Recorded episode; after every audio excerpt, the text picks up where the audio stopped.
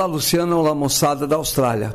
Coloque-se no lugar do técnico italiano Carlo Ancelotti, que dirige a equipe do Real Madrid, time que briga pelo título espanhol no, meio dessa temporada, está em segundo lugar, está indo muito bem, e que tem que pensar a seguinte história: vou ou não vou dirigir a seleção brasileira? Porque desde o início da semana passada, o Carlos Ancelotti ficou sabendo que o presidente da Confederação Brasileira de Futebol, que o convidou para dirigir o time brasileiro a partir do meio do ano que vem, esse presidente, o Edinaldo Rodrigues, foi destituído da presidência da CBF. Ele não é mais presidente, ainda tentou uma manobra judicial nesta quarta-feira e o Superior Tribunal de Justiça negou o recurso, pedido de liminar dele, e a CBF, nesse momento, está sendo comandada pelo presidente do Superior Tribunal de Justiça Desportiva, o doutor José Perdiz. O doutor José Perdiz de Jesus soltou uma nota dizendo o seguinte: é dever conduzir essa etapa transitória na CBF observando rigorosamente os marcos legais como independência e imparcialidade.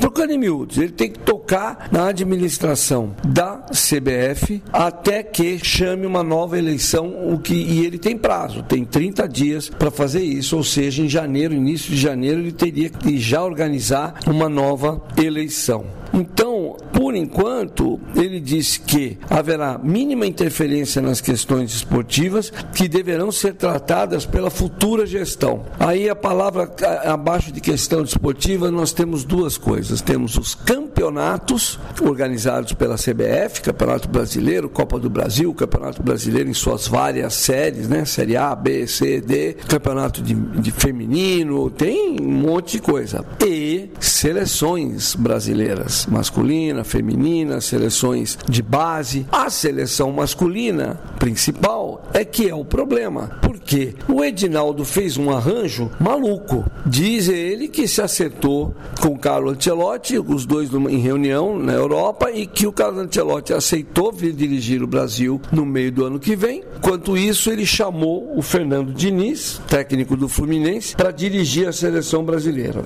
Já estava esquisito, porque o Fernando Diniz chegou na seleção impondo o seu modo de jogar, o seu modo de ver o futebol, que é um modo meio enrolado. Assim, é muito bom quando está funcionando, mas até funcionar leva tempo, em que há uma participação muito grande de todos os jogadores, quase nenhum tem posição fixa, é um jogo de muita aproximação perto da bola, não é um jogo em que o time marca muito a saída de bola. E o Brasil começou bem nas eliminatórias para a Copa do Mundo de 2026, mas depois começou com duas vitórias e depois só maus resultados. Né? Então o Brasil venceu a Bolívia, venceu o Peru, estava ótimo. Daí vem um empate com a Venezuela no Brasil e aí começa derrota para o Uruguai, derrota para a Colômbia e derrota para a Argentina. Com isso, o Brasil está em sexto lugar nas eliminatórias, com apenas sete pontos, oito pontos a menos que a líder Argentina e seis pontos a menos que o vice-líder Uruguai. Hoje o Brasil iria para a Copa porque tem vaga de montão, tem seis vagas agora para diretas para a Copa Copa do Mundo. Mas o Brasil está encostado no Paraguai e no Chile também, que são sétimo e oitavo colocados. Enfim,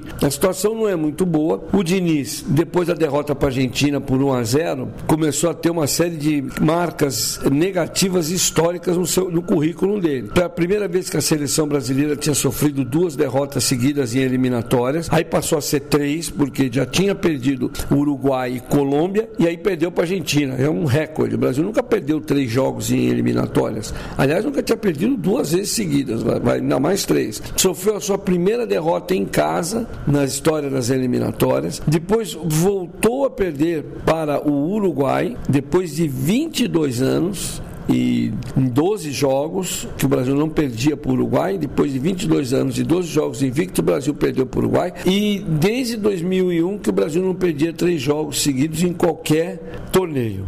O Diniz ainda vai dirigir a seleção brasileira em dois amistosos, marcados para 23 de março, um deles contra a Inglaterra, um amistoso, e um segundo jogo logo na sequência que taria, seria marcado contra a Espanha, a confirmar ainda. Então, um detalhe, não se sabe se o Brasil vai jogar esse amistoso. Amistoso. Não se sabe se o Brasil vai jogar esse amistoso, não se sabe como é que fica a situação do Fernando Diniz, que está na Arábia Saudita com a equipe do Fluminense no Mundial Interclubes. Não se sabe o destino do futebol brasileiro.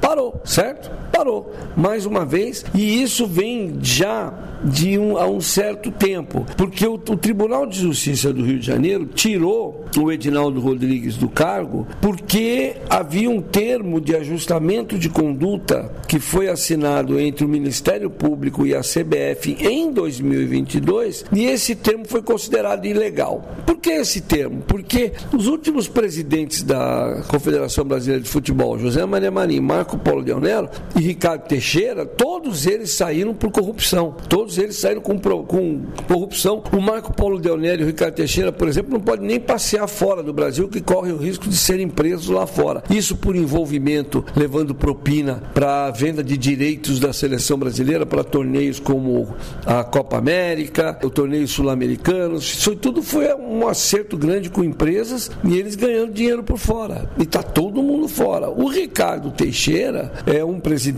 que foi, inclusive, campeão do mundo do, no, das, com a seleção seleção brasileira, ele tem, em, em 94, ele tem um, no, no, currículo algumas conquistas, mas, mas é, tem uma série de problemas. Mesmo assim, ele está por trás de um movimento agora de oposição para colocarem um presidente novo na, Federação, na Confederação Brasileira de Futebol que seja da turma dele. O mais provável é Fernando Sarney, que é filho do ex-presidente da República, José Sarney, lá do Maranhão. É mais um do mesmo, na verdade. Né? O futebol brasileiro está na mão desse, desse pessoal. O Edinaldo entrou com recurso no STJ na segunda-feira para ver se conseguia anular essa decisão que foi tomada por uma juíza do Superior Tribunal de Justiça, a Maria Tereza de Assis Moura, e não conseguiu. O STJ disse que isso não era problema dele julgar uma, um assunto desse, e com isso mandou voltar e encaminhou o ofício da decisão judicial para o presidente do Superior,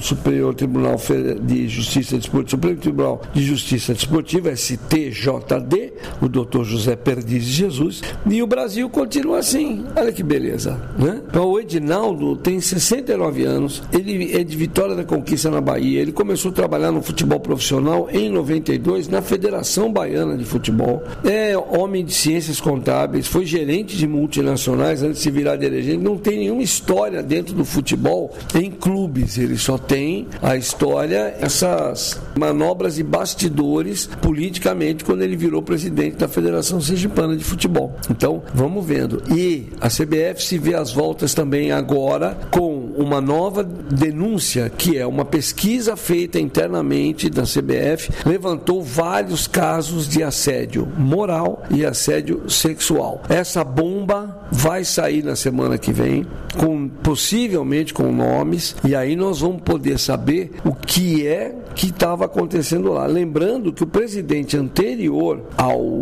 Edinaldo, que era o doutor Caboclo, ele saiu acusado por uma funcionária de assédio sexual, inclusive com áudio gravado e tudo. E tem mais essa ainda para complicar a história vai vendo como está a seleção brasileira e o futebol brasileiro nesse final de ano, final de temporada, provavelmente a temporada, a, pior temporada no sentido de seleção brasileira que o Brasil teve. A pior temporada. E, curiosamente, num campeonato brasileiro que foi um dos melhores da história, porque muitos times competindo firme. Vamos ver o que, que vai acontecer com o futebol brasileiro.